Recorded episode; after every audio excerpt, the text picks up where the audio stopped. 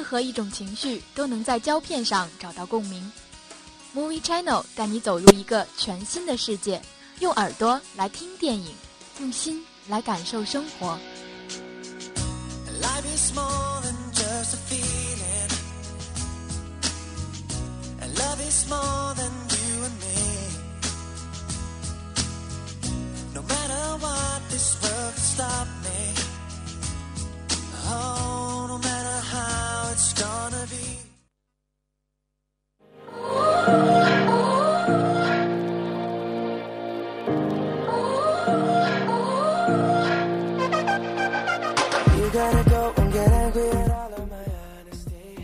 Hello，各位听众，又到了周二的晚上，这里是 Movie Channel，我是舒亚。啊，金华的天气呢，也是一天比一天更加冷起来了。那影坛呢，过了一个星期，也发生了很多不同的新鲜事。今天的 Movie Channel 就让我带着大家一起去看一下。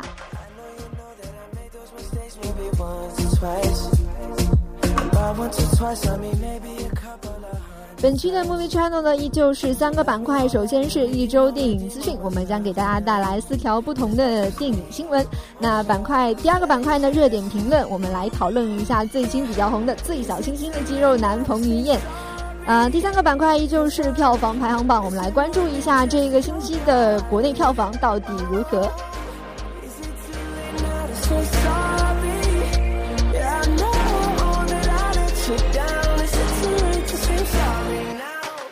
那首先来到我们今天的一周电影资讯，柯震东复出拍电影《再见瓦城》，爆杀新照，降价演出演偷渡的劳工了。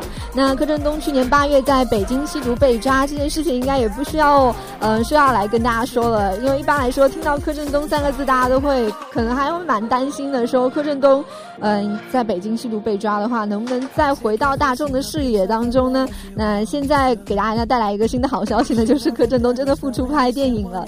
凭借那些年崭露头角的光芒，瞬间也是毁于一旦哈。但是经过了十五个月的健康表现呢，柯柯震东也就快会以新片再见瓦城复出。那他的角色是从缅甸偷渡至泰国的劳工。这一次柯震东在拍摄期间呢，也是始终的保持一个非常低调的态度。那。影片也是在泰国跟缅甸拍摄，刻画了非法留居的青年男女在霓虹灯无法照亮的阴暗处，渴望爱情、求生存跟追寻自我的旅程。那导演导演啊，赵科义将柯震东进行了大改造，从纨绔的公子变成了越过国界到泰国打工的年轻男孩。而柯震东本人也是做足功课啊，到缅甸生活了两个月，去学习云南的方言啊，学了半年。据了解说，过去拍电影的话，柯震东总是前呼后拥啊，身旁围着机器人、经纪人 和电影公司助理。那这一次呢，赵德义规定他必须独自生活。那两个人也在泰缅当地一同进入了工厂实习。在见瓦城制片王黄茂昌也是称赞他敬业聪明，而且他到每个地方都适应的非常好，每天都很开心。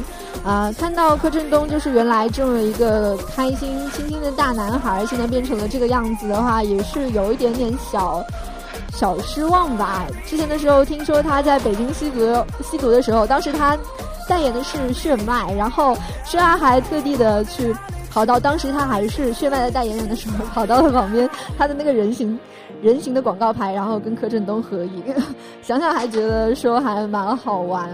但是像柯震东他这样子又有颜，然后其实表演天赋也还蛮好的这样的一个男生，吸毒的话，嗯，也算是非常可惜的事情。不过既然有选择复出，而且有一个新的作品的话，也是非常期待他在荧幕当中的表现。I try, but I don't do too well with a pie. 第二条新闻，嫌疑犯 X 的现身呢，将拍中国版的电影，苏有朋任导演。那日本著名推理作小说家东野圭吾的作品《嫌疑人 X 的现身》呢，也不用讲，应该是说大家一般喜欢看悬疑类的小说、推理性的小说，应该都必须不可能 pass 掉的一本书吧。那它将改编为中国版的电影，那苏有朋将担任导演。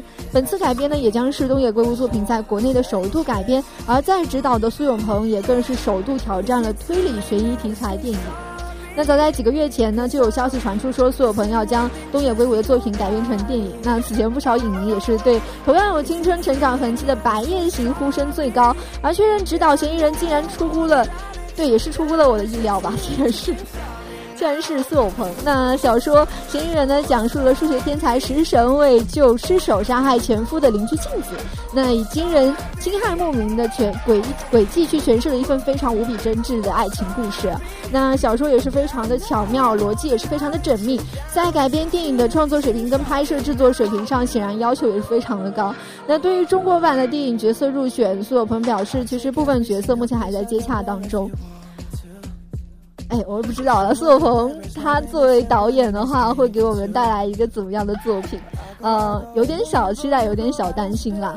不过呢，也还是怀着一个嗯热切的等待，因为毕竟来说，像嗯日本日本的什么文学作品翻呃到那个中国去，呃到中国去来一个这样的改编，应该也算是一件非常难得的事情，也是非常期待他在一个中国的初次表现吧。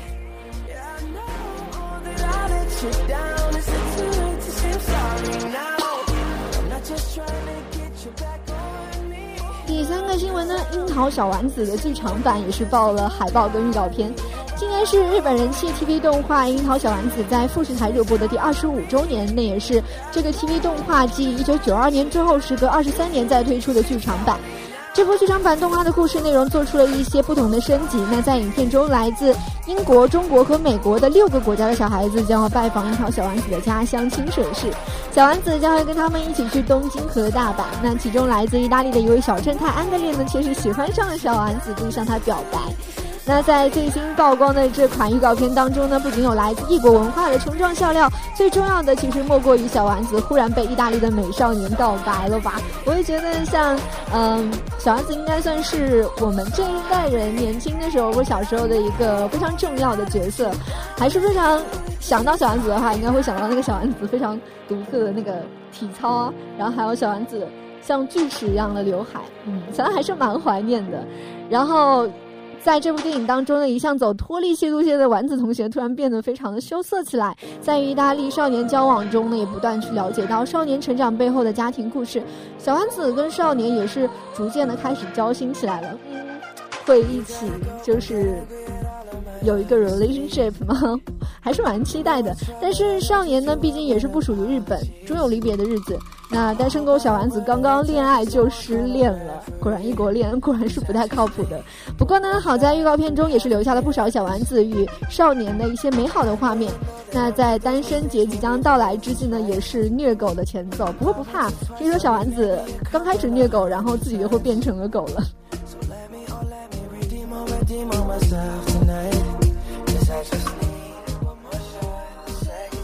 第四条新闻：James McAvoy 加盟了文德斯新片，出演了《淹没的男一号》。那被德国电影大师呢，詹姆·文德斯已经为他下一部导演作品《淹没》成功物色到了合适的主演，也就是英国的影星 James McAvoy。那今日呢，也是宣布加加盟了该片出的男一号。那美版《幸福的黄手帕》的编剧 Aaron 呢，将负责剧本的创作。淹没是根据同名的爱情小说改编。那这本书曾经也是入选过《纽约时报》二零一三年最值得关注的一百部新作的名单。影片的主人公 James 本平日呢就是以一个工程师的形象去示人啊，但是他的真实身份却是一位英国间谍，感觉非常的帅气。为什么我觉得像这样子一个一个英国间谍的角色，就会让大家觉得血脉喷张，然后马上就想要去看的感觉啊？那女主角丹女主角丹尼尔呢，则是心系大海的海洋生物学家。两个人偶遇后呢，迅迅速的去陷入到了爱河里面，但是詹姆斯呢却被索马里的海盗绑架，一场惊心动魄的爱情故事就此展开。那眼下呢，James McAvoy 也是正忙于《Frankenstein》的欧美上映的宣传工作。那他与查理斯·隆主演的新片《极寒之城》最近也是在拍摄期了。那淹没呢，大概算一算的话，预计明年春季就会去到大概像非洲啊、欧洲这样的地方去拍摄。那上映时间也是。呃，上映时间还没有公布，因为女主角还没有公布。我还是蛮期待说谁会跟那个我们的花花一起去拍摄这样子一个让舒亚一听就觉得非常感兴趣的题材。希望不要让我失望吧。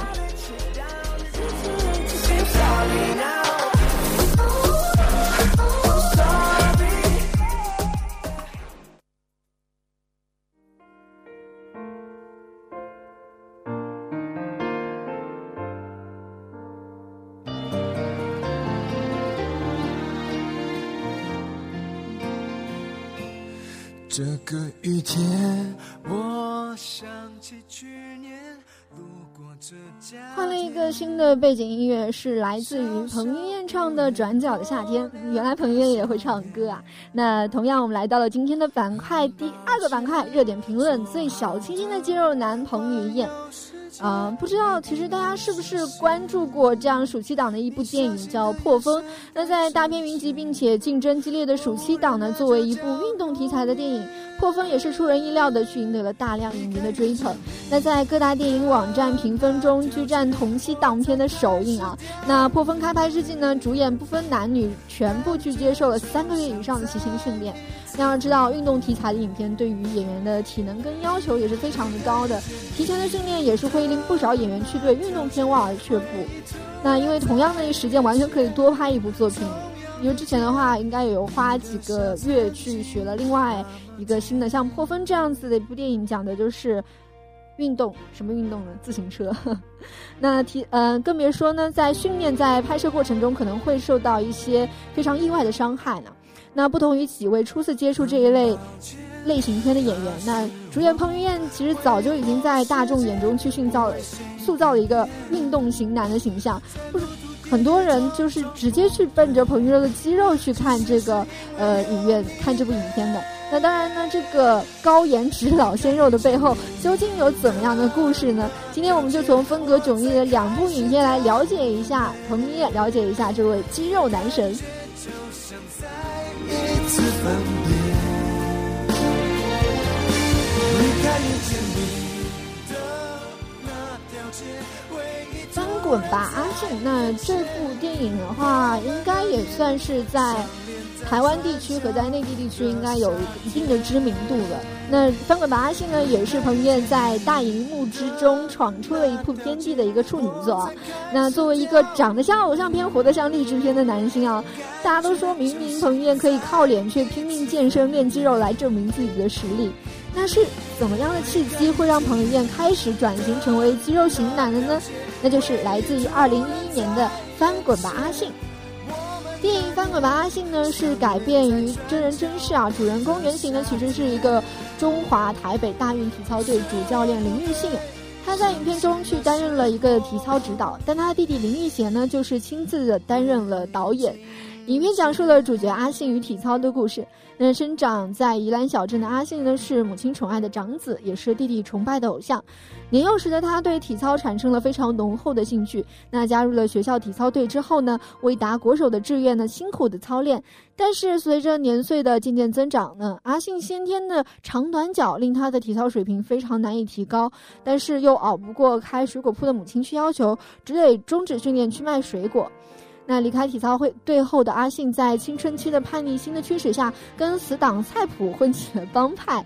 那在街头打群架的时候，他能将体操伸手学以致用，每每在乱斗的时候就能出奇制胜。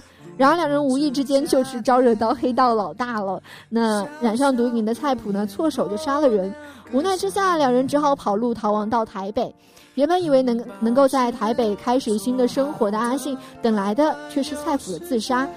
痛失挚友的阿信回到了家乡，重拾对于体操率真的热情和信念，拼尽全力呢去圆儿时的体操梦。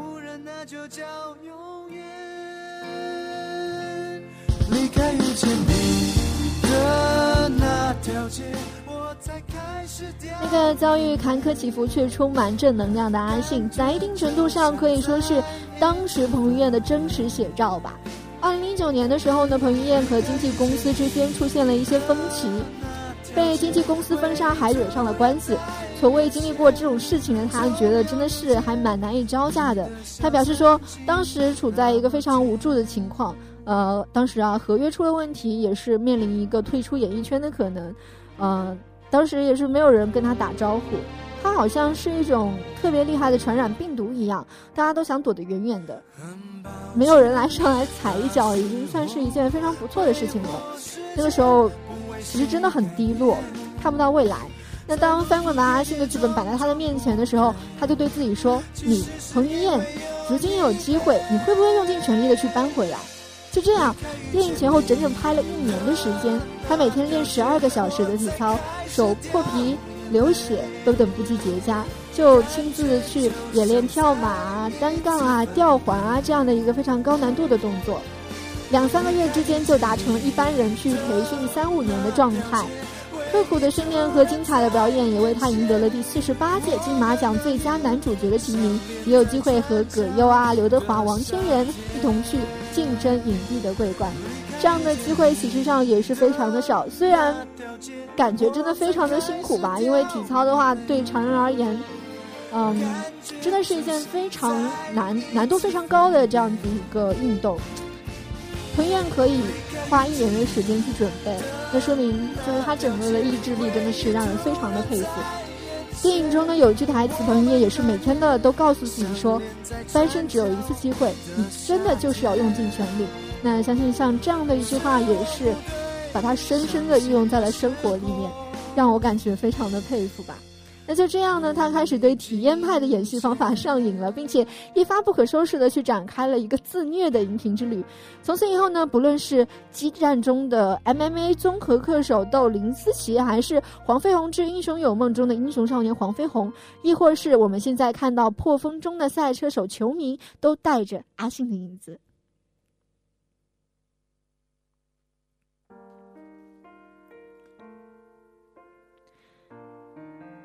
下面跟大家介绍的另外一部电影呢，就是《听听说》。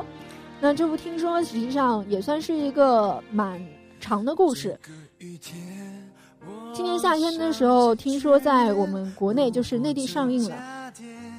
之前在台湾上映的时候是两千零九年，两部电影上映时间的间隔，同一部电影在两个地方上映时间的间隔长达五年左右。那这部电影实际上讲述的故事也是非常的动听，也是感觉非常的暖心吧。这样的一部电影，嗯，彭于晏呢也不是向来就是以一个肌肉和力量为人熟知的，从这部电影里面我们也会发现这一点。那要知道呢，刚踏入影视圈的彭于晏呢是一个嫩得出水的白净小鲜肉啊。那电视剧的首秀《爱情白皮书》的曲手志以及。经典剧集《仙剑奇侠传》中的唐钰小宝，也都见证了他的文艺小清新的时代。虽然现在他也是老鲜肉的年龄，却依然能够在一众的青春爱情片里面去触动万千观众的少女心。比方说，像零二年左右哦，一二年左右的像《Love》，还有呃跟白百合一起演的《分手合约》，还有跟倪妮一起演的《匆匆那年》，都觉得是。虽然不能说在电影整个呃评分算是很高，但是彭于晏演的所有的那些电影，基本上的话知名度，不管是在知名度还是在好评率上，也都是可以拿出来一说的。那如果你觉得说这几部电影都有点俗套，或者说也是没有逃出青春文艺片的基本套路的话，那么他的早期作品，就是我们现在说的《听说》呢，可能会很符合你的口味。听说是甄纷纷编剧并指导，彭于晏、陈意涵、陈妍希主演的励志爱情电影。那在二零一五年的六月二十六号在内地上，也就是今年夏天哈。那电影实际上拍摄于二零零九年，那曾以三千万票房获得当年的台土台湾本土票房的冠军。那如今迟到了六年，刚刚 少说了一年啊，嗯，才在内地公映，感觉有点可惜，但是有点感觉是终于等到了这部电影的上映吧。影片中呢，彭于晏饰演阳光男孩黄天阔。某天的时候，他在为听障游泳队送便当的时候，邂逅了一位一对姐妹花，也就是陈妍希饰演的小鹏和陈意涵饰演的泱泱。这么一说，其实陈妍希跟陈意涵真的有点像哈。为了保障姐姐顺利能够参加听障奥运会，泱泱去担负起专赚取家用的重任。那本身就掌握手语的天阔，自然而然的就融入了有听障问题的姐妹俩的生活当中。那在接触当中呢，天阔发现自己渐渐爱上了不会说话的泱泱，嗯，为了去接近心爱的女孩，他经常在体育馆门口做生意，还费尽心思的为洋洋制作很多爱心便当。那相识时间虽然非常的短暂，却让两个年轻人的心也是越走越近。那这部片用一场非常美丽的误会去传递给我们这样的一个信念：爱不需要说出来，用心去听就够了。那最初以迎接残障奥运会为目的的拍摄的这样的一部影片，其实也并没有太多的宣传或者炒作一些商业化的营销手段。那这样子一个出发呢，也会让这部电影更加的纯真，更加的原汁原味。上映之后呢，也是获得了观众的一致好评跟超赞的口碑吧。为了能让这部百分之七十由手语构成的影片中，以非常娴熟的手语去传递出爱跟梦想的这样的一个概念，彭于晏呢也是拜聋哑人士为师，花了两个月的时间去学习手语这门新的语言。彭于晏说，学习手语之后发现这是一种非常美丽的语言，它没有声音，但是却很有力量。当开始使用手语的之后呢，才发现周遭很多人其实都在使用手语，只是以前没有看见罢了。感觉这个男生也是非常的暖心吧。那不知道大家有没有注意到，说前面介绍了两千零九年呢是彭于晏的事业低潮期，但是这部影片恰恰是他刚跌入事业底谷底的时候的作品。那当时的他甚至有考虑过要不要回加拿大继续去学习，但是是因为导演郑芬芬的坚持，才有了彭于晏版的《黄天阔》。二零零九年的影片，听说在台湾版上映的时候呢，彭于晏曾跟妈妈两个人去街上贴海报。彭于晏说：“当时我拿了很多电影海报自己去贴，是我常去的店，我爸我妈也帮我贴。那我们拿着一些宣传卡自己在那边发，因为也不知道未来会怎么样。”还有没有人愿意找我拍戏？我就把听说当做是自己最后一部戏来拍。因此呢，听说对于彭于晏而言呢，应该是一次演艺事业的重启，使他放空了原先的自己，才有机会充电，然后再出发，才会有后来的翻滚吧爱信，然后才会有现在的破飞。那电影听说到。那电影听说当中呢，彭于晏饰演的便当男孩，皮肤也是非常的白皙，眼神清澈，还没有如今的健硕身材，甚至有些婴儿肥。回首就做的时候呢，彭于晏也是感慨良多哈。他回应说，没有想到这部片还会有机会上映，听说对于他的机嗯，对于我的意义非常的重大，还能让大家去看到我小清新的一面，真是非常意外的惊喜。那我还记得。呃，戏里的天阔跟泱泱是通过 MSN 传情的。那现在电影终于要在内地上映了，可是 MSN 这种通讯方式居然已经消失了。只能说啊，六年的时光真的去改变了许多东西。此段最难熬的事业低潮期呢，见证了彭于晏的蜕变和成长，并成为了他最为宝贵的人生财富。他看透了很多冷暖，也找到了自己在演艺道路上的方向。六年的积累与沉淀呢，风格迥异的电影类型。不变的是他身上的坚韧品质和对电影事业的热爱，而粉丝们最钟爱的也正是他的那份坚毅与热忱。让我们来一起期待他在荧幕上一个又一个突破自我的角色吧。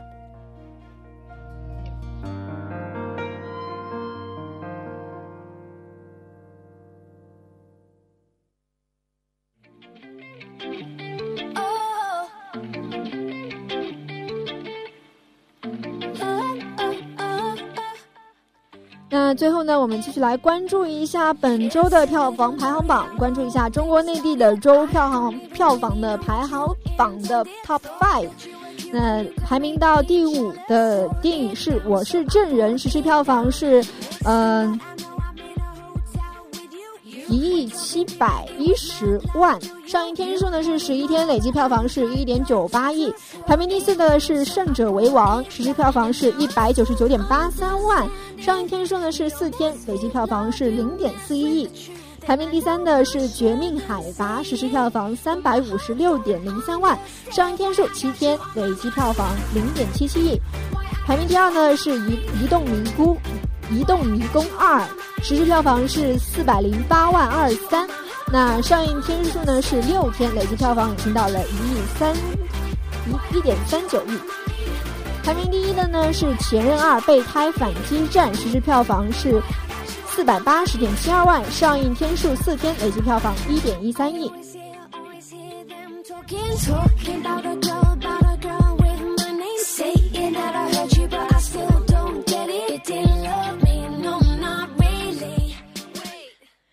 再来回顾一下本次 Movie Channel 的主要内容。第一个板块一周电影资讯，我们同样给大家带来了四条热腾腾的电影资讯啦。板块二热点评论最小清新的肌肉男彭于晏啊，是啊，在做这期节目的时候也是被彭于晏这一种不靠脸，能够靠脸吃饭，但是却靠自己实力吃饭的彭于晏这个明星给打动了。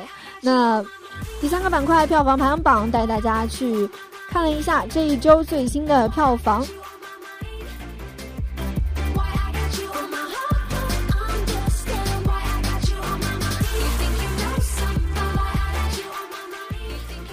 时间也是过得非常的快啊，马上到节目的尾声了。今天的《movie channel》就到这里，要跟大家说再见了。我是今天的主播舒亚，我们下期节目再见。